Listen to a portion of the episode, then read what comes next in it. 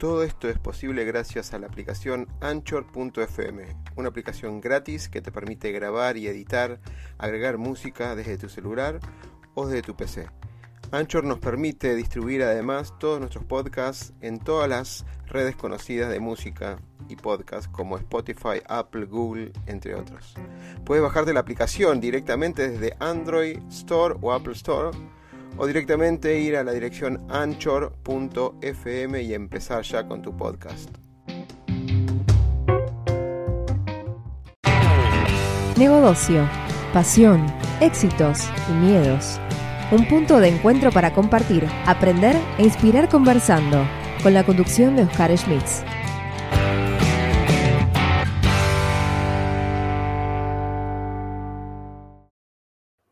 Bien, bienvenidos Gabriel. Bueno, ahora, después de tantos días y vueltas que esta, esta, entrevista la teníamos planificada más o menos hace como un mes. ¿Cómo estás, Gabriel? Sí. ¿Qué tal? ¿Cómo estás, Oscar? Un gusto. Muchas gracias por el espacio.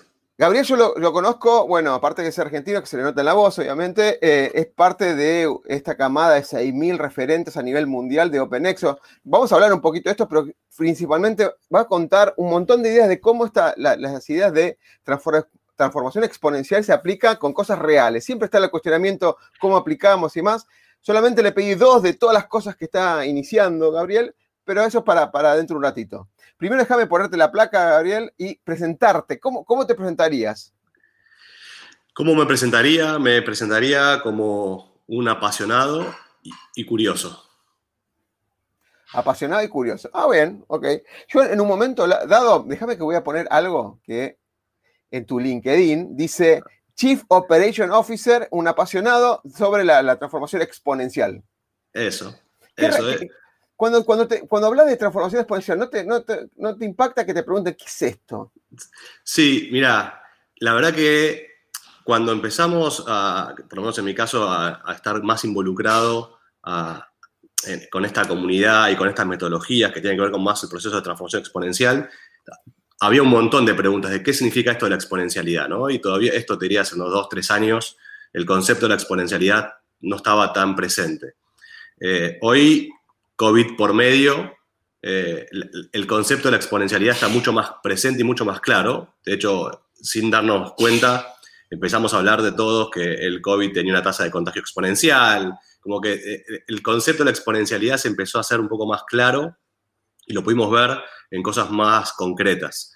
Eh, y, al final llevar eso al modelo de transformación de organizaciones implica básicamente esto, de cómo hacer para poder repensar las organizaciones para que se puedan transformar en algo nuevo, en algo distinto de lo que vienen siendo, eh, y que ese proceso de transformación tiene muchas características, ¿no? Eh, pero no es necesariamente el concepto de la transformación digital, es bastante más profundo el concepto de transformación exponencial. ¿no? Involucra, muchas más cosas. Para, para, generar la base, ¿cuál es tu, base académica? ¿Qué estudiaste? ¿Cuál fue tu deformación académica, como solemos decir? Yo digo que soy un ingeniero redondo, no, no por, mi, no por, mi, no por mi, formas, pero, pero por, si querés por una forma, soy ingeniero de base, ingeniero industrial, eh, después hice mi, mi, MBA, eh, siempre durante muchos años dedicado en el mundo corporativo, a, gestión, demás, y después podemos hablar un poco más en detalle. Y, hace unos años atrás decidí volver a, estudiar y, entrar en un proceso de desafío intelectual grande, que es esto de poder hacer un doctorado. Eh, que para gente como yo, que no viene del mundo de la academia, del mundo de la investigación, meterse en un doctorado es como una cosa increíblemente difícil eh, así que estoy en este proceso, si querés, de, avanzar en mi, en mi, doctorado. Ya terminé la, etapa de cursada de los doctorados, que generalmente son dos años, dos años y medio, y ahora estoy en este proceso de un Everest, que es escalar un Everest, que es escribir una, tesis doctoral, ¿no? Para alguien, como de vuelta, para alguien como, como yo, que no viene del mundo académico y que no tiene experiencia en escribir papers, que es un lenguaje, el mundo de la academia doctoral es un, es un lenguaje totalmente distinto al que estamos acostumbrados. Y hay mucha gente que lo domina muy bien y hay otros como yo que, no, que no tanto. Ok, pero eh, el, el, PhD es en innovación, por lo que veo es en, innovación. LinkedIn. Sí, Ah, ok. es, es innovación sistémica. El modelo tiene que ver con esta mirada sistémica de la innovación. eh, y al final, de vuelta, es, es en- intentar entender procesos de innovación y procesos de transformación desde una mirada, si querés, un poco más académica, un poco más rigurosa en, los procesos de investigación. eh, y, es como esta mirada más eh, sistemática que tiene que ver con estas cosas más holística, eh, si querés, de, de entender el todo para poder generar estos procesos de transformación. Ok, genial, genial. Bueno, eh, pa- pare- parece complicado, pero ya venís con un tema de ingeniería, te enseñan la base de la parte de sistémica también, los elementos, las funciones, cómo relacionarlo, eh, la aplicación, la necesidad, eh, la- el hacer para construir algo. O sea, ya, ya, ya- por eso digo la deformación, porque cuando vayamos a los casos puntuales, ¿cómo nació esto? ¿Salió así? No, hay una formación que te forma a observar el mundo de una manera diferente. Sí, definitivamente. Sí, y yo creo que esto de que te decía de la curiosidad al principio también tiene mucho que ver con eso. Y yo creo que al final la ingeniería tiene que ver con esta cosa de la curiosidad de, de entender, de, buscar entender cómo funcionan las cosas, de, por qué las cosas son como son. Eh, y yo creo que esta pregunta, si querés, de, che, ¿y esto por qué será así? ¿Por, qué, ¿O por qué no puede ser distinto? Eh, y esto yo creo que al final tiene que ver mucho con, este mindset de cuestionamiento, de mirada crítica, de análisis crítico, que una, una carrera como la ingeniería yo creo que te lo provee. No, no es la única forma, no es que es la única forma de generarlo, pero yo creo que es una buena base. Ok, te manda saludo Ilía Gutiérrez. Bueno, un saludo grande. Creo, creo, dice hola corazón, así que, mirá, algún, al- algún, al- algún, alguno de los challenges, alguno de los challenges que estuviste, algunos cacatones. Andás a ver. Este, este, este año O estuviste. quizás es para vos, Oscar, no sé. Ah, para, para, claro, pará, lo, lo- lo mío es modestia total, perdón. ¿eh? Como soy figurita repetida en estas en- No, entrevistas. no, yo te tengo mucha fe, yo creo que más para vos que para mí. Bueno, bueno, escúchame. eh, dos, dos ideas interesantes que vos empezaste a pulir este año. Bueno, este año hiciste un montón de challenge, OpenExo, Purpose Alliance. Lo vamos a, cor- a cor- a correr porque ya publicó un montón de esas cosas durante este año. Vamos a la esencia de, de cómo plasmaste cosas a- eh, en, en la realidad. Tenemos Exo Educate y tenemos por lado una iniciativa muy interesante que es la de cómo transformaste o estás transformando una mirada del el tema de, la, de- de la- conseguir trabajo, involucrarte, recomendar y acelerar todo eso, que hoy por hoy está dando un quiebre con todo esto gig economy, los freelance eh, a nivel mundial, en, eh, staff on demand, hay un montón de cosas que se va, están Sí. mezclando. ¿Por dónde querés empezar? Cuando quieras, si querés arranquemos por, por Funky App Dale, vamos por Ham. A ver, dame un segundo. y después lo complementamos con, nos va a servir como, los de Exeducate nos va a servir para complementarlo. Está Genial. buenísimo. Funky App. La primera comunidad en donde todos somos headhunter. Ah, ya, Exacto. ya, arran- ya arrancamos, digamos, a pleno.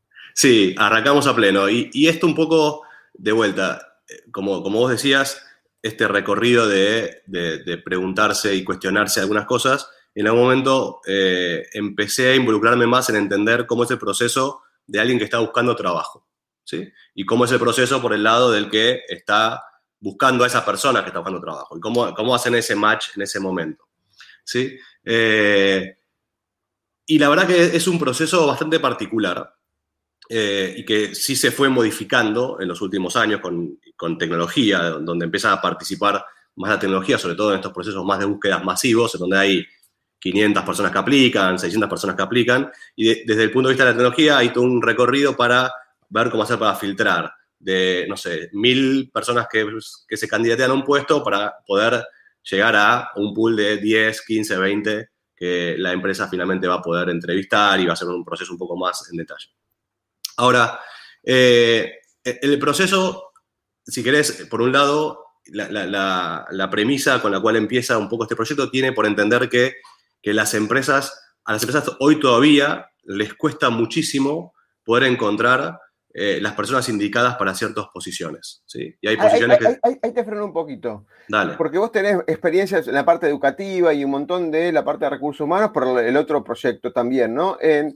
¿Vos crees que la- la- las áreas de recursos humanos o mismo los directores, te doy un ejemplo de sistemas, quizás como referencia nomás, no pueden identificar qué, los perfiles, los atributos o no pueden conseguir los candidatos? O las dos cosas, la verdad, no. Mira, No, yo creo que los, los hay, yo tengo dos, dos opiniones. Yo creo que hay, a- al, proceso estar muy, en algunas partes ya, como con esto, con la intervención de la tecnología, eh, hay un momento donde el proceso pasa por una etapa como de estandarización, ¿no? Entonces, hay, hay algo, las, compañías en general utilizan unas plataformas que llaman ATS. Los ATS son los Applicant Tracking System. Entonces, cuando una persona aplica a una posición, lo que está haciendo en general es por detrás, corriendo una plataforma que es este ATS. Y ese ATS lo que hace de alguna forma es este macheo entre keywords de la posición del trabajo junto con lo que aparece en tu currículum.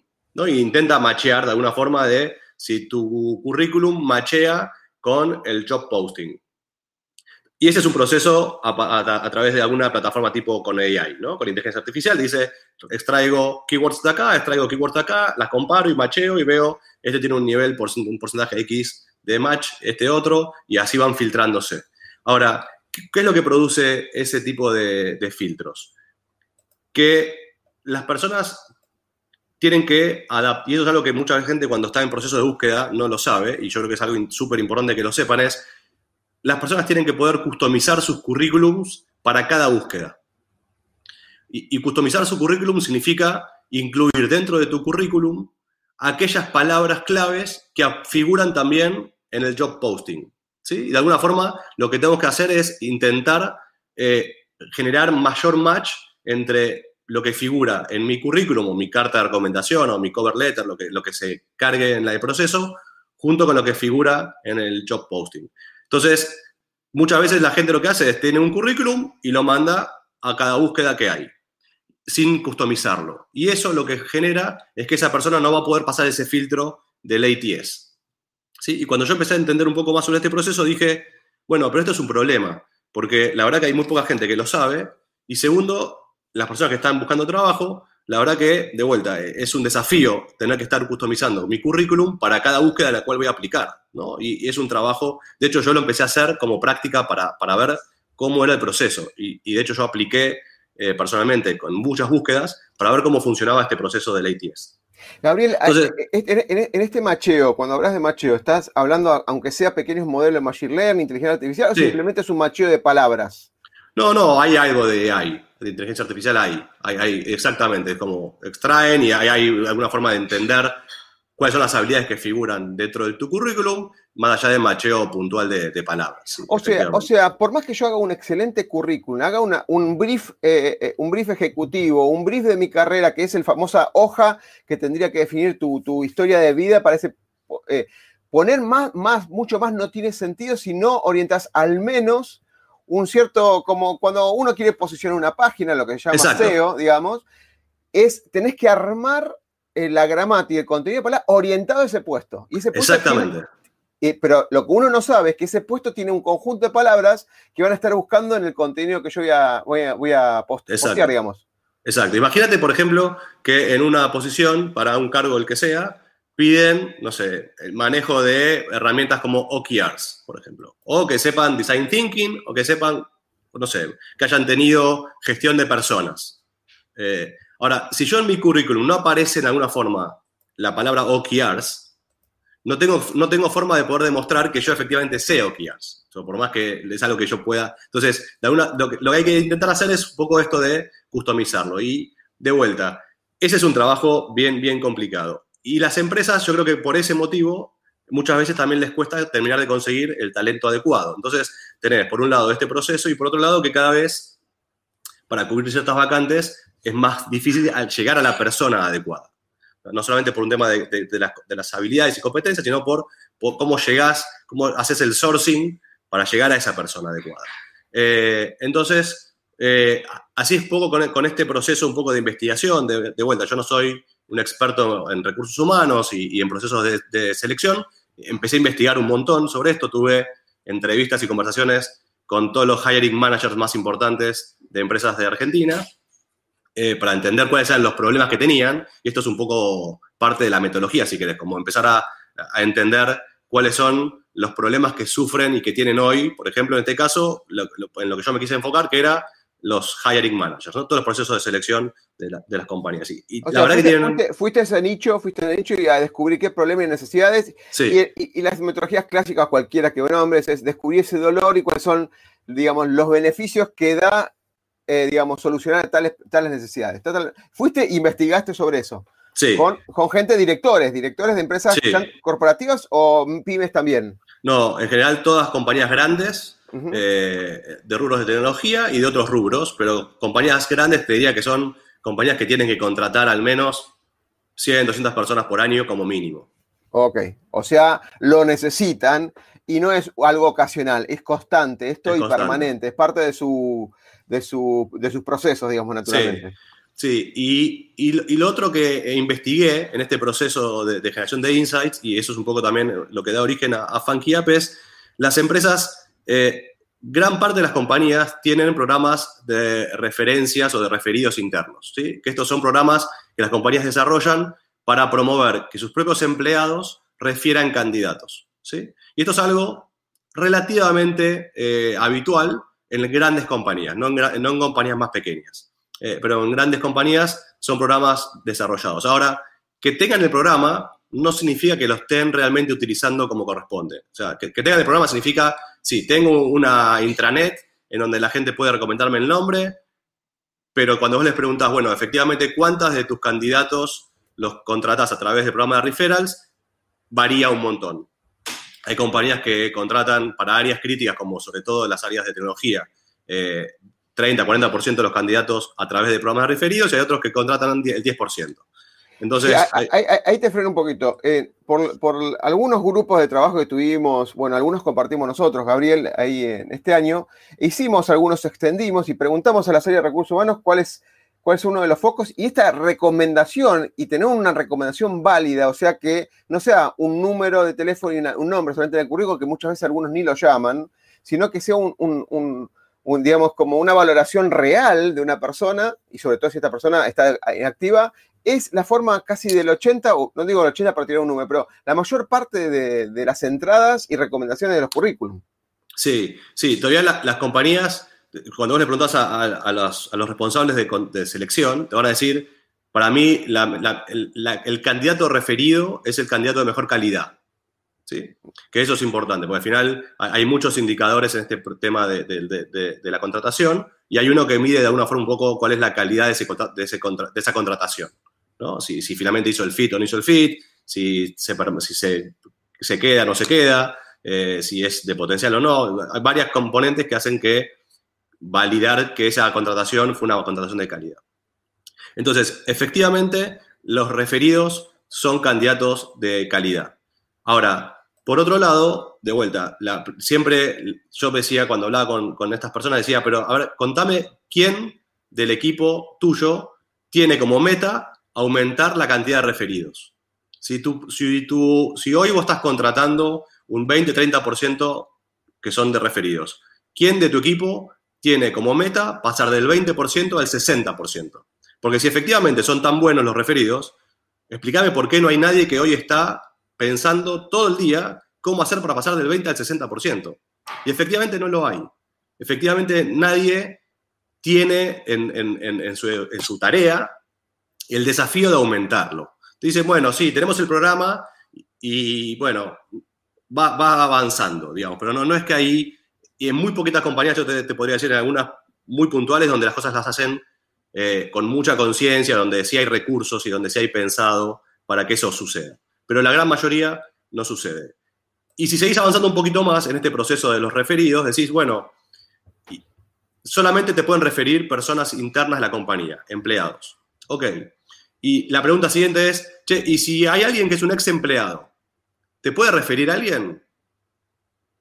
No, porque no se entera. ¿Cómo hace un ex empleado para enterarse de una búsqueda que está en la intranet? ¿No? No, no se entera. Lo estuviste investigando, ¿eh? porque están, eh, estilo, como decía Gustavo, un profesor, Gustavo Prielich, que bueno, un, profesorazo que tengo ahora en, la universidad, donde dice, bien meche, estás analizando todas las alternativas. Empleado, ex empleado, que es un, subgrupo, y el resto de los mortales que tienen. Y el resto. Esto, pensando como una lógica de círculos concéntricos. ¿sí? En el círculo de adentro están los empleados. salís un poquito más afuera, están los ex empleados. Salís todavía un poquito más afuera, están los que no son empleados, pero que son de la industria. Te abrís un poquito más y son no empleados y no de la industria. Entonces, uno podría pensar en cómo hacer, y esa es un poco la, base que generó la idea de Funky App, cómo puedo apalancarme y no solamente quedarme con el círculo de adentro, y cómo puedo hacer para poder abarcar todos los círculos, para poder conseguir más referidos. ¿sí? Ahora, claramente, como vos decías antes, hay un tema de, reputación, de, asegurarse que el que me refiere o el que el referido es un referido válido. ¿no? Y esto, ¿cómo lo logramos a través en Funky App? De vuelta, es, termina siendo como cualquier plataforma o marketplace a partir de la generación de un modelo de reputación. ¿Sí? Entonces, imagínate, por ejemplo, en mi caso. Yo en mi caso trabajé durante más de 10 años en la industria aérea. ¿sí? Trabajé para la TAM durante más de 10 años, eh, en un área como es la parte de aeropuertos. ¿sí? Yo era, eh, era el responsable de operaciones de aeropuertos para Estados Unidos y el Caribe. Con lo cual, si a mí me piden un referido o si yo veo una búsqueda de una línea aérea para un área como la de aeropuertos, probablemente pueda referir a alguien porque tengo criterio, porque tengo experiencia, porque entiendo cuáles son las, cuáles son las cosas y porque, y porque probablemente en mi red de contactos tenga gente relacionada a ese tema, porque fue lo que yo hice durante mucho tiempo. Entonces, de ese punto uno podría decir, y, lo que estamos haciendo, si querés, es esta construcción de un algoritmo que mida el, lo que yo llamo al final es el índice de relevancia. El índice de relevancia es cuán relevante es mi recomendación por mi perfil y mi característica y mi experiencia para una posición determinada, porque mi índice de relevancia es diferente. Si yo te recomiendo a alguien para una línea aérea, que si te recomiendo a alguien para una empresa de tecnología. ¿sí? Entonces, mi índice de relevancia cambia constantemente dependiendo el, el posteo, el job posting para el cual yo esté recomendando. ¿sí? Entonces, y eso es un poco lo que plantea esta, esta plataforma de Funky App. Es un espacio, una comunidad en la cual todos somos headhunters, porque todos tenemos una red de contactos muy amplia. ¿Y qué, qué, es lo que hace un headhunter? Esto, de alguna forma, para los que son headhunters, venimos a disrumpir un poco el modelo de negocio del headhunter. Porque el, headhunter finalmente lo que termina haciendo es, tiene una red de contactos muy buena, muy desarrollada. Durante muchos años... Y, aparte la, alimenta con, todas sus reuniones, con tu seguimiento, y tiene una expertise de lo que está hablando, digamos, ¿no? Y tiene una expertise de la industria. exacto, ese es el punto. El headhunter conoce la industria y cuando vos vas a una, una, agencia de headhunter, hay un headhunter especial por tecnología, por banco, Exacto. Pero ¿qué es lo que termina siendo finalmente el headhunter? Ese, ese headhunter especialista en supply chain, o especialista en tecnología, o especialista en marketing, en, industria de consumo masivo, o en industria de banca, lo que sea, finalmente tiene su red de contactos, ¿no? Y cuando no tiene un candidato directo para una posición que están buscando, ¿qué hace? Levanta el teléfono y llama a tres o cuatro conocidos que dicen y le pregunta, ¿tenés alguien para referirme para esta posición?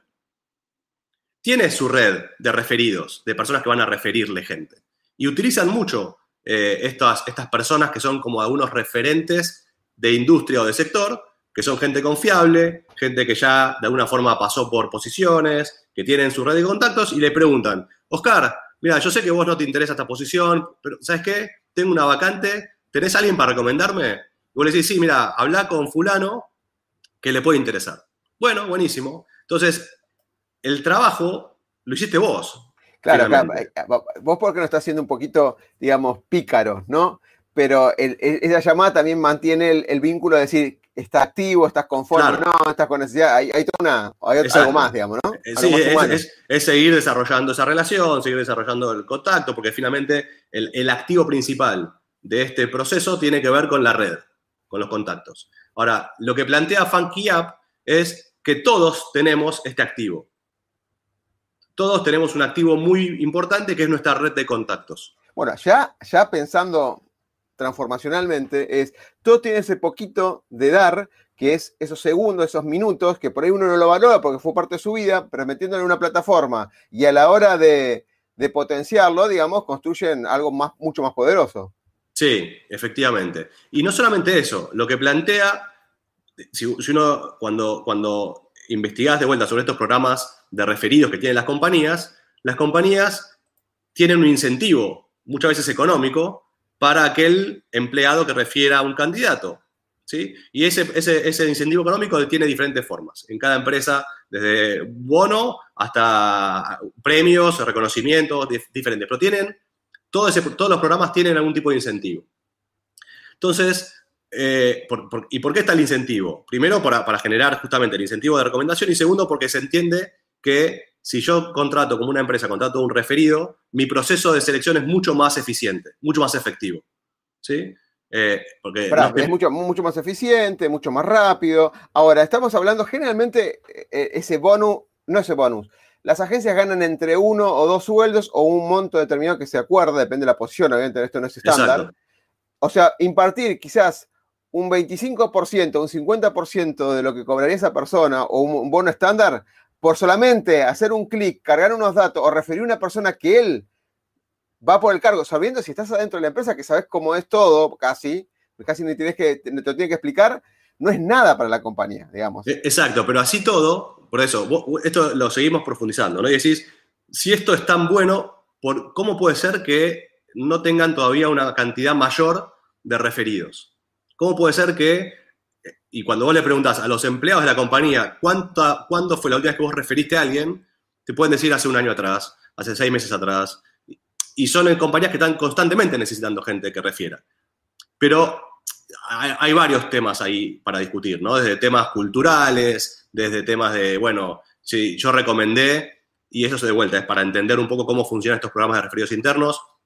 En general, no funcionan bien. Y justamente ese es uno de los problemas, en donde no tienen transparencia en información, yo no sé cuándo, cómo está el proceso con la persona que yo referí, entonces mi, yo referí a mi amigo, mi amigo me pregunta y yo no tengo ni idea en qué está el proceso, si lo van a llamar, no lo van a llamar, todo eso genera desconfianza, genera que no, tenga el incentivo adecuado, digamos, que, no, que, el monto de bono que me van a dar no me resuelva, si querés, el malestar de tener que estar con mi amigo explicándole o no diciéndole la información. Entonces, hay varios, varios componentes que hacen que estos programas puedan ser exitosos o no. No, totalmente. La, parte de la transparencia en este mundo ágil es una, una de las herramientas totalmente muy, muy importante. No lo, no lo, mira, no te lo pregunté porque ya es parte de nuestro ADN y es muy importante lo que decís. Y tenés razón. Yo te refiero, ¿y cómo sé qué y cuándo y qué pasó y no? O sea, porque en realidad la voz de confianza soy yo con el contacto, no es la empresa con el contacto. Exacto, exacto. y eso justamente vos te estás poniendo en el lugar de referir a alguien, de alguna forma se pone en juego tu reputación con la compañía, porque yo cuando refiero a alguien, eh, de alguna forma están validando mi criterio para poder recomendarte a alguien, porque si yo recomiendo a cualquiera, va a venir a decir, che, pero Gabriel, ¿qué, estás, estás, viendo? No, entendiste nada. Eh, me preocupa tu criterio, ¿no? Entonces ah, se pone mi nombre y mi criterio en juego. Y también se pone en juego mi relación con la persona que yo refiero. Entonces, hay mucho en juego, ¿no? Eh, que no necesariamente se resuelve con el incentivo económico que me puedan dar si esa persona la terminan contratando o no. Entonces, ah, digo, si todo esto no está... La, zanahoria es el, eh, por ahí el bonus, o sea, el premio es el bonus, digamos, de alguna manera, pero nada más que eso, nada más que eso estamos exacto, hablando. Exacto. Y la plataforma de Funky App lo que busca es efectivamente ir rompiendo esas barreras de estos círculos concéntricos. ¿No? Entonces, de no quedarte solamente con tu círculo pequeño, sino poder ir ampliando ese círculo y dándole la oportunidad a un montón de gente de que realmente nos ayudemos entre todos a conseguir trabajo.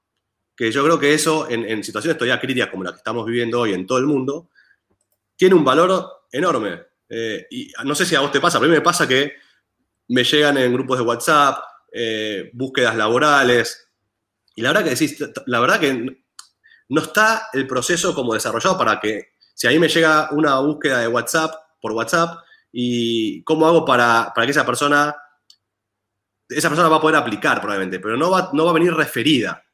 ¿sí? Lo, único que hago es mandarle el link. Claro, bueno, en, tal, sentido, vamos a caer en una palabra que se usa, a mi gusto no me gusta, pero es estándar, esto es la uberización de esto. Te tiene un tracking record, digamos, un, historial, un historial de que dice yo referí, no referí, fue exitoso, no se contrató. Y es como decir, si Oscar propone algo, mira, este es el 80% de los que recomendó trabajajaron. Después, después estamos validando la, capacidad del, profesional de recomendar en este caso, ¿no? Exacto. Hacer una pregunta así como para, para cortarte la cabeza, es, ¿y por qué LinkedIn sí? ¿Por, por qué LinkedIn no? Digamos. Buenísimo, buenísimo, porque esa, es la, esa fue la, primera pregunta nuestra. Es lo primero que sale, o sea, Gabriel, te lo digo porque, a ver, tiene un montón de estas cosas, pero yo sé que no, no, no hace el impacto que estás contando. LinkedIn no tiene esta funcionalidad, definitivamente. Ahora uno diría, che, ¿lo, podría hacer? Y sí, probablemente lo podría hacer.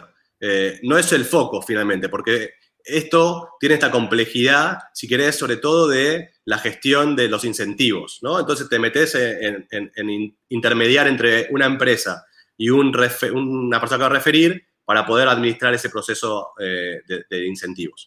Eh, pero, ¿qué, te permite al final? Esta plataforma se apalanca en LinkedIn y no es una competencia de LinkedIn, ni mucho menos porque somos conscientes de dónde estamos parados, ¿no? Eh, y lo que nos encantaría al final es efectivamente que LinkedIn nos, nos vea como, como partners en este proceso para seguir desarrollando cada vez más oportunidades.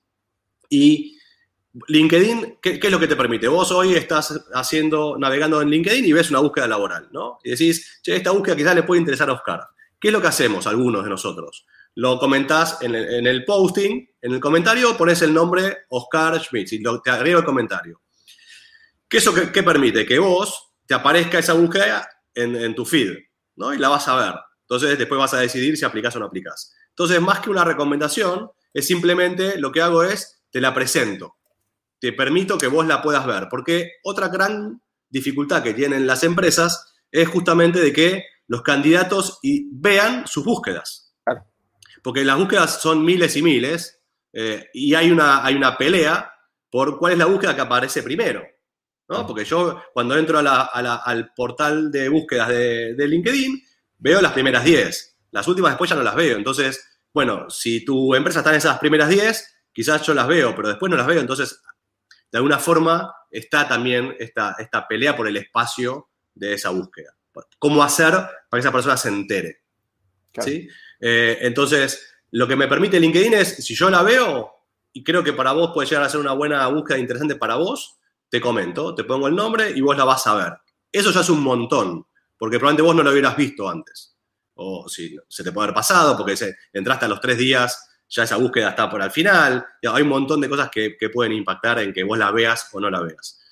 Pero no te permite este proceso de la recomendación. Yo te, te pongo el nombre, te comento, y vos después aplicarás o no aplicarás.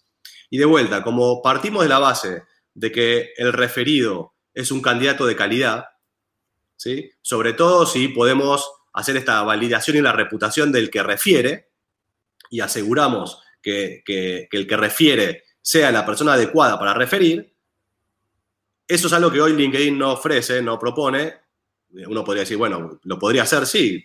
Hay mucha gente que podría hacer muchas cosas y, no, no, eso está bien, es válido, digamos. Pero nosotros hasta ahora, en este proceso de investigación y research que hicimos de esta plataforma, no encontramos nada parecido a esto sí hay soluciones más desde el, tipo, desde el punto de vista de eh, la plataforma para las empresas, que las empresas puedan postear sus búsquedas, administrar la búsqueda una vez que la persona aplica. Eso es un poco todo lo que le contaba del ATS. El ATS es esa plataforma que administra el proceso desde que esa persona aplica hacia adelante, ¿no? Una vez que apliqué, toda la gestión que se hace con ese candidato está basada en, esos, en estos ATS. Pero no, no hacen el sourcing, que es como ir a buscar los candidatos.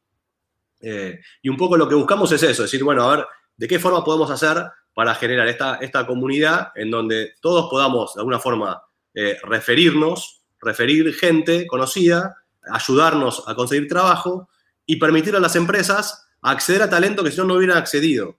Eh, y eso yo creo que es lo, más importante. Te diría que si lo monetizas, no, no, no, no en la parte de monetizar, digamos, porque me gusta siempre andar en la parte de solución, pero la parte de monetizar, si podrías hasta crear un nuevo trabajo que es el headhunter distribuido, digamos, ¿no? Bueno, es que es eso, es, efectivamente eso. la, premisa es, como te decía, como decías al principio, todos somos headhunters. Y de alguna forma, todos podemos monetizar nuestra red de contactos. Inclusive yo te podría decir, a partir de la plataforma de Funky App, decir, si yo entro en tu LinkedIn y analizo tu plataforma, tu red de contactos, decir, Oscar, tu red de contactos vale tanta plata. Porque hay gente que va a estar dispuesta por esa red de contactos. Ya me está. Nunca lo había pensado en tema monetario, ¿eh? pero me está interesando por unos, la cantidad de contacto que tengo, digamos. Me gustó. Pero, imagínate, claro, lo que, digo, yo siempre insisto con esto, la, cantidad de contacto que vos tenés tiene que ver con el trabajo que vos hiciste para cultivar esa red de contactos. Sí, pero hay, un montón, o conferencias, eh, alumnos, eh, lugares donde uno, estuvo trabajando, etcétera. Entonces, esa red de contactos tiene un valor. Vale, no, no tengo ningún. O sea, claro que vale, porque eso es lo que te vende LinkedIn, ¿no? LinkedIn es gratis porque lo que vale es tu red de contactos. Eh, y que se lo ofrecen. A, quién le ofrece tu red de contactos? Se lo ofrecen a empresas. y eso, por eso es como funcionan todas las redes sociales. Pero de esta forma lo que, lo que buscamos es que ese valor los puedas obtener vos. Vos puedas monetizar tu red de contactos, no LinkedIn. Que vos efectivamente seas el que pueda capturar ese valor. Otro, otro elemento súper interesante en esto de la transformación exponencial, ¿no? Eliminar intermediarios. Y no estamos hablando de la plataforma, por ahí uno dice, es una plataforma. Vos porque estás acostumbrado a, armar eh, proyectos, pero hay gente que no está acostumbrada a la plataforma. Este año fue el segundo año de la revolución de las plataformas, porque para salir para salir, por, un, por ejemplo, a vender ropa nuevamente, los famosos, eh, como es ahora el, el, ¿cómo se llama? El Monday, bueno, el... El, Cyber, Monday. Ahí perdóname, ahí está, gracias. Cyber Monday, que fue un Cyber Week, no Cyber Monday, necesitaban plataforma, entonces se tuvieron que constituir acá. Acá, con esto podés ayudar a eliminar intermediarios. Es no digo que es un pensamiento blockchain, porque para eso hay otras soluciones, pero esto es, apunta a esto. Y la reducción de los intermediarios siempre es, ese dinero se le puede dar, puede ser tanto para el tomador de trabajo como para el que ofrece trabajo, ¿no? Sí, sí. Y eso es un poco lo que busca, si querés, este modelo exponencial que hablábamos al principio. Eh, y vos hablabas de, bueno, eh, ¿qué, implica esta transformación exponencial? Y implica mucho, todo este recorrido que yo estuve haciendo estos años ayudando a otros a, generar iniciativas exponenciales, ayudando a otros a cambiar su mindset. Eh, y por eso existió después también existe Exo Educate, que es un poco la plataforma, la, compañía sobre la cual desarrollamos estos programas. Dije, bueno, pero esto también, eh, viste, como estaría bueno poder aprovecharlo, todo este recorrido y plasmarlo en un proyecto. Y un poco fue así que que surgió este, esta idea de Funky App. Eh, y sí, efectivamente hay una oportunidad de eliminar eh, intermediarios en un montón de industrias, en un montón de procesos. Ok, eh, acá, la propuesta apunta a eso. Mira, yo puse Funky App, el link es funkyapp.com, igualmente lo dejé puesto como un, ahora para que lo tengamos referencia y, está transmitido en los comentarios. Hay algunos comentarios, bueno, un, integrante de la comunidad de OpenExo de Argentina que pregunta muy interesante, tira una iniciativa que obviamente como sos experto en recursos humanos no, te la pasé, pero te la leo completa porque es bastante larga. Dice, muy interesante la charla, cómo se debe interpretar una respuesta, cómo estás cuando estás sobrecapacitado para el cargo. Muchas gracias. Es un gran dilema, ¿no? Para contestarlo. Preferiría contestarlo con Karina en alguna, en, alguna otra charla porque es más la orientada a recursos humanos, digamos, ¿no? Sí, sí, sí. Sí, la verdad que sí. Yo te, puedo dar una opinión personal, no tiene necesariamente que ver con una mirada profesional eh, de, ese proceso, eh, pero bueno, no sé. Yo creo que al final, a ver, ¿cómo, ponerlo claramente? El, el tema de la sobrecapacitación o capacidad la verdad que es muy cuestionable porque depende de lo que se defina, para, la compañía defina para esa, el requerido de capacidades para esa, para esa posición y lo que uno plantee que pueda aportar. Lo que sí puede estar, cuando hay una brecha muy grande, porque yo creo que sí hay situaciones donde hay una brecha muy grande entre las capacidades o el recorrido, la experiencia de una persona, digamos, si una persona que es, no sé, para ponerlo bien, bien grosero, ¿no? Una persona que fue director de una compañía va a aplicar una posición de supervisor, en otra compañía y eso va a generar algún ruido, definitivamente, porque va a decir, sí, claro que lo va a poder hacer bien como supervisor, porque ya lo viene haciendo hace 10 años. Ahora, ¿cuál va a ser su motivación? ¿Cuánto tiempo va a durar en ese cargo? ¿Cómo va a poder administrar este proceso de, bueno, fue una cosa y ahora volví a hacer otra? hay un montón de interrogantes que le generan dudas, yo me imagino, a, los procesos, a las personas que están tomando la decisión de contratar, que le levantan algunas banderitas y dicen, che, no sé, esto puede generar algún problema. Entonces, totalmente, totalmente. Frente, a, eh, eh, eso... Vos lo fuiste muy, sutil, pero hicimos un ejemplo ayer con otro grupo de excelentes profesionales que decían también, a ver, uno para, para hacer hamburguesas en un, en un local y demás, que no, esto no estoy desmereciendo nada, ¿eh? pero simplemente es una tarea repetitiva, el, aprendizaje lleva corto tiempo y, los riesgos son pocos. En cambio, un director de una empresa, y te voy al extremo, un director general de una empresa, que tiene que comandar una empresa, tiene que armar la estrategia, tiene que ser responsable de las actividades, tiene otro montón de cosas. Cuanto yo expuse ahí, no me vean por ahí bajo si llamamos bajar o trasladamos a funciones que son más acotadas, y da que pensar, porque está expuesto a una vorágine a tareas básicas repetitivas. No dice que no es, no es digno el trabajo, todos los trabajos son dignos, mientras que se hagan con, obviamente, con honestidad y demás, pero falta la parte motivacional, porque el, el, laburo, el trabajo te va a durar un tiempo y si te falta la cuota emocional de qué más puedo lograr, qué más puedo aportar, y ahí es como que creo que es lo que ve, ¿no? Sí, yo creo, si querés como último comentario en relación a esto, yo creo que también hay, hay una responsabilidad grande por, la, por el lado del que está aplicando, digamos, que, puede sentirse que está sobrecapacitado o no, que cuando una, vos sabés cuando estás aplicando una posición que para la cual estás sobrecalificado quizás. O sea, lo tenés de alguna forma con cierto nivel de conciencia. Entonces, yo creo que es responsabilidad de esa persona poder el despejar todas las dudas que existen durante el proceso de selección. Eh, al final, tener una muy buena explicación de por qué estoy aplicando, eh, tener una muy buena explicación de que esto no, no, afecta en mi motivación, que esto no tiene que ver con, con, una situación transitoria por una necesidad puntual. Como hay una responsabilidad también de la persona, como para hacernos cargo también de algo, ¿no? Porque si uno siempre queda del otro lado y, nosotros no me eligen, nosotros no me el mundo contra mí, claro. entonces la pregunta es, ok, si yo, ¿qué, podría haber hecho yo distinto para limpiar un poco de todas esas dudas que aparecen a partir de, mi, de mis calificaciones? bueno, ahí, te, pusiste el gorro de director, ahora te pongo el gorro de, emprendedor que lo tenés y bien, bien, bien armado, bien formado, y te digo, mira, si el mundo no quiere eso, crea tu mundo. Claro, sí. Ese es un poco el desafío. Ese es un poco el desafío. Ese es el desafío. No, más fácil decirlo que hacerlo, pero un poco. no, claro, claro. No, es nada fácil, no es nada fácil. Mira que tengo equipos y doy clases de esto de emprendedores y la idea es fantástica. Cuando la llevas a la acción, ya lo vimos también este año con un montón de challenge. Sí. paso, paso a algo, pasamos eso, porque si no vamos a quedar debatiendo. Viene. Exeducate. educate. Ok, buenísimo. ExoEducate también es parte de este proceso, si querés, de, transformación. Lo voy a ir recorriendo mientras vos hablas. Dale. apunta a la parte de capacitación, formación de, los, de, las personas, digamos. Sí, sí, a mí no me gusta la palabra capacitación. Me gusta más la palabra desarrollo de capacidades o habilidades. Bien. Eh, y lo que buscamos a partir de ExoEducate es cómo podemos hacer para transferir las habilidades críticas que son necesarias eh, para generar estos procesos de transformación e innovación. ¿sí?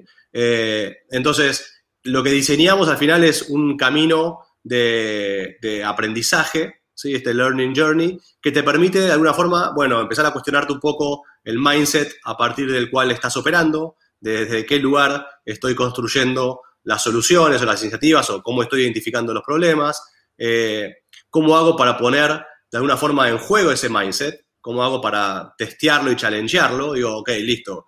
Eh, entiendo que hay una forma distinta de ver el mundo. Ok, pero ¿cómo se pone en práctica esto? ¿Cómo lo hago?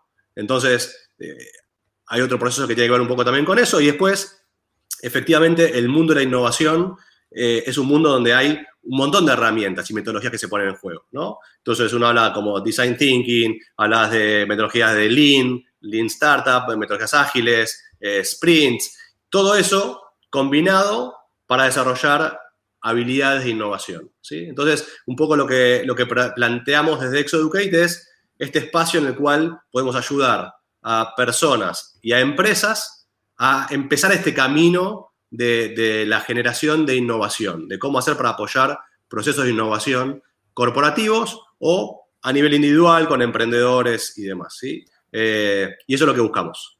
Ahora, preguntándote con tu experiencia de este año, ¿no? Que la gente estaba, o muchas empresas están alocadas, fueron a las cámaras, no encontraron, o sea, encontraban más preguntas que respuestas. Mm. En, esta gran situación donde se le incita a aprender del futuro, una, una frase corta que te impacta como diciendo, ¿cómo voy a aprender del futuro?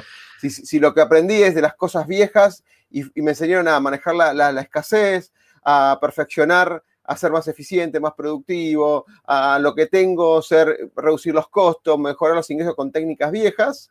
Entonces, ¿cómo, cómo es eh, esto de cambiar el mindset, ¿no? Eh, ahora quería buscar justo, la, había un artículo ahí tremendo, que ahora lo, voy, a, buscar, en, ¿qué, es lo que, cuál fue lo extraño o lo, no lo extraño, lo que está en la cabeza de los CEOs o los dueños de las compañías cuando se sientan a hablar de ese tema? ¿Qué es lo que ves vos que es el primer, el no invisible que vos ves en la frente de las personas al escucharte? Mira, yo creo que tiene que ver con dos cosas principales. Una tiene que ver con algo que mencionaste recién medio de la pasar, pero que para mí es clave, que es este tema de la escasez y la abundancia. Eh, y eso te diría que es una de las principales barreras en términos de mindset, de cómo hacer para poder pasar de una mirada de escasez. ¿Y qué, es lo que, todo y esto está asociado, si querés, al modelo de negocios que desarrollamos, ¿no? los modelos de negocios basados en la escasez están pensados donde yo tengo acceso a ciertos recursos y por tener acceso a ciertos recursos que considero que es escaso, puedo arbitrar el precio después sobre ese recurso. Y ese es el modelo sobre el cual desarrollamos todos los negocios, gran parte de los negocios eh, históricamente. Y, el modelo de la abundancia parte de la mirada de, mira, la verdad que no, este mundo no es escaso, este mundo es abundante. Hay recursos disponibles y si somos capaces de eh, recorrer este camino de la innovación, vamos a hacer que todavía esto sea todavía más abundante. ¿sí? Y hay un montón de ejemplos de cómo hacemos para, a partir de digitalizar una, algo físico, cuando lo digitalizamos, cuando lo desmonetizamos, cuando lo rompemos, finalmente lo democratizamos. Y ese es un poco el recorrido de las, de las 4D de la innovación, un modelo también desarrollado por, por Peter Diamandis. Entonces, ese, ese, es un modelo, te diría, eh, uno de los componentes principales. Y después tenés el otro, que es un tema más de desconocimiento. Eh, más de desconocimiento de a ver, ¿qué es este mundo de la tecnología? ¿Qué me puede aportar la tecnología a mi modelo de negocio? ¿Cómo puedo adaptar mi negocio apalancándolo en tecnologías que existen? Entonces yo diría que hay, como las restricciones principales vienen, si querés, por esta, esta, esta, mirada abundancia versus escasez, y por otro lado un tema más de desconocimiento, que es, la verdad, blockchain. Yo escucho blockchain, pero ¿qué tiene que ver el blockchain conmigo? ¿Qué tiene que ver, qué tiene que ver conmigo la realidad virtual? Si yo me dedico a un negocio de logística, ¿qué tiene que ver conmigo la realidad virtual? Bueno, nada, tiene que ver un montón.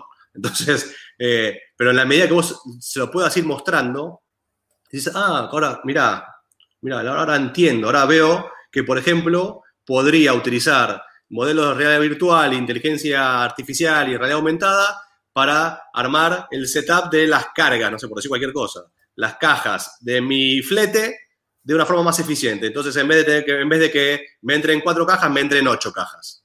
Claro. Uh, claro, eh, bueno. Eh, a ver, entender y estar al tanto de cómo están evolucionando las nuevas tecnologías. De hecho, acuérdense que inteligencia artificial viene de 1930, o sea, no es que es algo de ahora.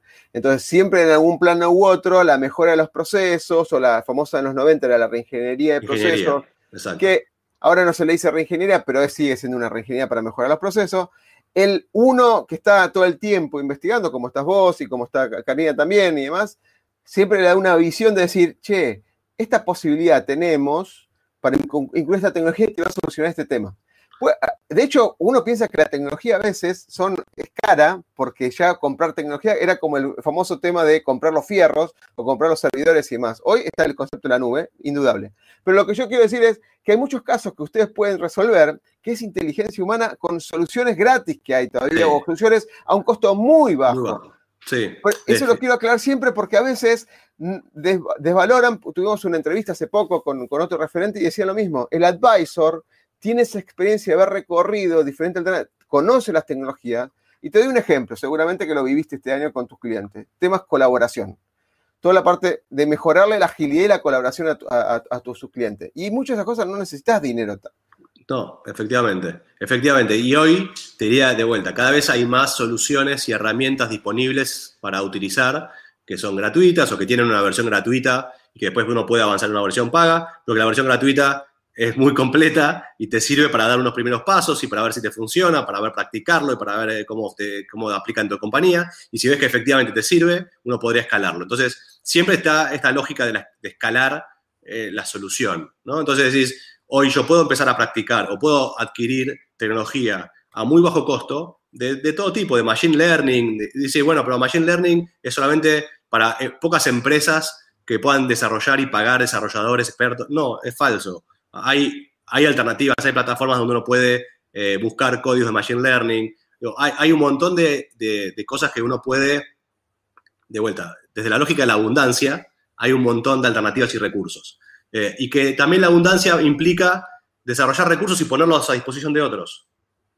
Eh, esta mirada de abundancia también es esta mirada colaborativa, donde si yo desarrollo algo, también lo voy a poner a disposición de otros porque entiendo que eso tiene un valor. Eh, Totalmente. Entonces, ese, eso es un camino que yo creo que es un camino que, no estaba pasando y la pandemia lo aceleró, ¿no? Muchísimo más. Ok. Bueno, eh, mira, déjame mostrar simplemente, porque tengo que pasar el chivo como embajador de Argentina, ahora hay reuniones en español, así que la presión es mucho más alta de esto, y pasamos de 4.000 a 6.000 en menos de un año, así que esto es eh, en OpenExo, digamos, en eh, particularmente Gabriel está certificado y, o sea, tiene, tiene eh, todo el conocimiento, no solamente esto, sino que tiene, como contó, un PhD, tiene un montón de experiencia. Pero tengo que contarles un poco más qué es OpenExo. Digamos, OpenExo es una comunidad donde se enseña una metodología de trabajo, ExoSprint, se, se enseña, voy a pasar rápidamente los atributos, ¿Sí? Yo intento siempre en, en, la facultad y en las reuniones que tenemos abrir un poco la cabeza con esos atributos que lo que estaba contando Gabriel era aplicar esto directamente a una solución en concreto, porque esto es una metodología, pero después cada, cada mundo es un mundo diferente, ¿no? Hmm, efectivamente. bueno, tienen, obviamente, simplemente entran a openexo.com y van a encontrar, se pueden, digamos, unir a la comunidad. Acuérdense quién los invitó, para así queda la referencia. Y nada, es gratis, por lo menos la parte de, estar en la comunidad y los primeros cursos de, de conceptualizaciones de esto que habló también eh, Gabriel. Como sí, y, volviendo a esa lógica anterior, eh, esto es un mundo, OpenExo es un mundo de abundancia, si querés, en donde hay un montón de gente, como decías, más de 6.000 personas hoy en todo el mundo, eh, que compartimos y comparten conocimiento, experiencias, información. Entonces, la verdad que hoy participar y ser parte de esta red es un valor espectacular y de vuelta, es gratuito, ser parte de la comunidad es gratuito, eh, uno puede empezar este, este, recorrido de formación de forma gratuita y si después quiere seguir profundizándolo, hará su recorrido de certificaciones que le crea, conveniente. Pero lo que quiero decir de vuelta es esta, esta mirada de poder encontrarse en espacios colaborativos cada vez tiene un valor más importante. Y de vuelta, volviendo a la primera parte de nuestra charla, Funky App no es más que replicar el modelo de OpenExo de colaboración, pero orientado a un punto muy particular, que es el proceso de búsqueda laboral. Pero al final del día, la, esencia del eje es muy parecido. Eh, para cerrar, para cerrar, que aunque no lo queda, pasó una hora, y te agradezco enormemente, Gabriel, el tiempo, porque fue muy detallado y me encanta cuando un caso de, transformación es aplicado y desarrollado como es Funky App, porque es una aplicación directa en todo su sentido. O sea, usaste más de cuatro atributos, que es la base mínima para hacer algo transformacional. Em, Solamente, Oscar, déjame aclararte un tema que creo que es importante, es en Funky App es estamos en proceso de desarrollo, van a ver lo que está mostrando ahí en nuestra landing page para que la gente, si le interesa ser parte de la comunidad, pueda dejarnos sus datos de contacto. Estamos esperando lanzar nuestra primera versión de plataforma de aquí a un mes, eh, espero entre uno y dos meses eh, tenemos nuestra primera versión de plataforma lista. Ahí, estamos de vuelta, ahí estamos de vuelta, Gabriel. Buenísimo. de vuelta, Funky App, repitamos esa parte porque por ahí se cortó esa, en ese momento. Ok, no, lo que simplemente quería aclarar es, que Funky App está en etapa de desarrollo, es una, es una idea bajada conceptual que hoy está, estamos desarrollando la primera versión de nuestra plataforma, nuestro MVP, ¿sí? Eh, la página que estás mostrando es nuestro landing page, sobre todo para darnos a conocer un poco y que la gente que esté interesada en participar de la comunidad pueda registrarse y ser parte de la comunidad cuando la comunidad se lance efectivamente. Y algo que me parece importante mencionar que no mencioné es que, que Funky App también tiene un componente social muy importante. lo eh, pongo, perdóname si yo lo pongo porque estaba acá y lo pasé rápidamente y Tranquilo. Sacar. Ahí va. Y solamente lo, comento bien rápido porque para mí eh, me parece que es, muy importante. Es, de alguna forma nosotros desde Funky App asumimos un compromiso eh, que tiene que ver con esto de generar más oportunidades laborales para todos, ¿no? De que las oportunidades sean realmente para todos. Y como entendemos que este proceso y en contextos como este hay mucha gente que está quedándose fuera del mercado laboral, nuestro compromiso social es a partir de que cada referido que se contrate, que sea miembro de la comunidad Funky App, Funky App va a donar una beca para que una persona pueda hacer un curso de reinserción laboral con algunas organizaciones con las cuales estamos asociándonos. Entonces, por cada uno que contratamos, que se contrata, donamos una beca para que una persona pueda participar de un proceso de transformación y reinserción laboral. Excelente, excelente. Bueno, ahora el último desafío de cierre. Siempre le preguntamos a los entrevistados eh, por una frase por un libro y por un video o una película, pero no en el sentido solamente para que nos pasen un título, sino para que nos expliquen si eligen los tres, los tres, si eligen uno, uno, el para qué nos lo decís. La frase que te hizo sentido, qué significa para vos, o que te, cuando la, escuchás o la, la, decís, qué es lo que te refuerza. El libro que te hizo aprender y para qué lo recomendarías, lo mismo que la, película o el video. Dale, yo empiezo diciendo que tengo una muy mala memoria. Entonces, cuando más este tipo de preguntas se me empieza, se me crashea el sistema. Eh, a ver, yo te diría, un libro que, que, leí, terminé de leer hace muy poco y me gustó mucho, eh, es un libro que se llama Radical Candor, de Kim Scott. Kim Scott es una persona que trabajó en, en, Apple mucho tiempo, también trabajó en Google, y Radical Candor es básicamente como un framework, un modelo de liderazgo de, ser, cómo ser mejor líder y mejor jefe. ¿sí? Y me, encantó. Es un, es un, framework muy fácil de poder aplicar y replicar. Eh, yo creo que te diría que es un material importantísimo para cualquier persona que está en roles de liderazgo, que quiere tener roles de liderazgo en un momento en las compañías eh, o en sus propios proyectos, para entender desde qué lugar, cómo podemos liderar. Entonces, ese libro lo terminé hace muy poquito y me, encantó, Radical Candor. Muy interesante. O sea, eh, eh, para las personas que están.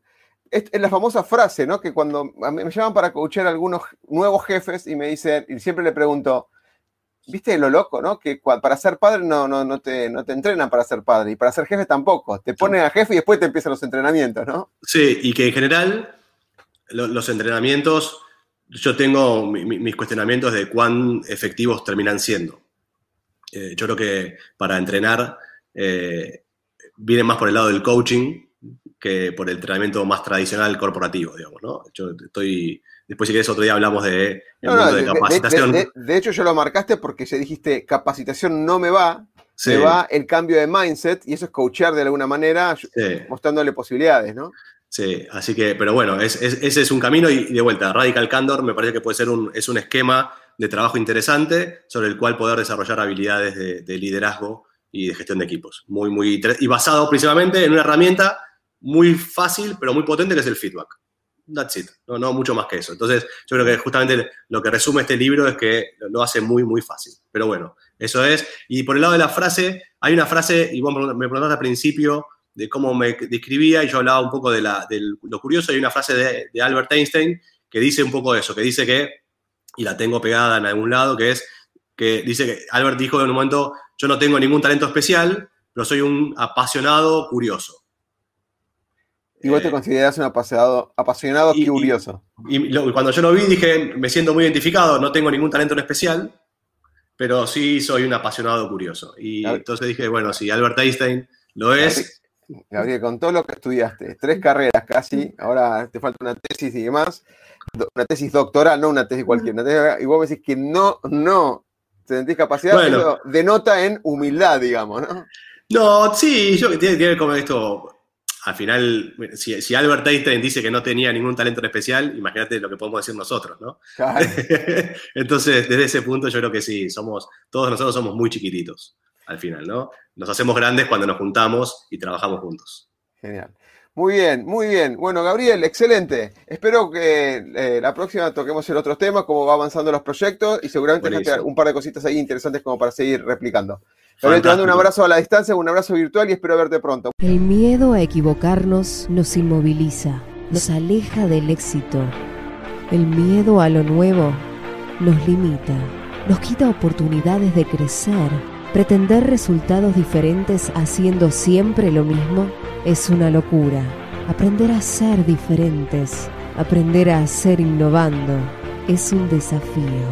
Nuestra pasión nos moviliza a ilimitados desafíos. Y de eso se trata Negodocio, de lograr el éxito con pasión.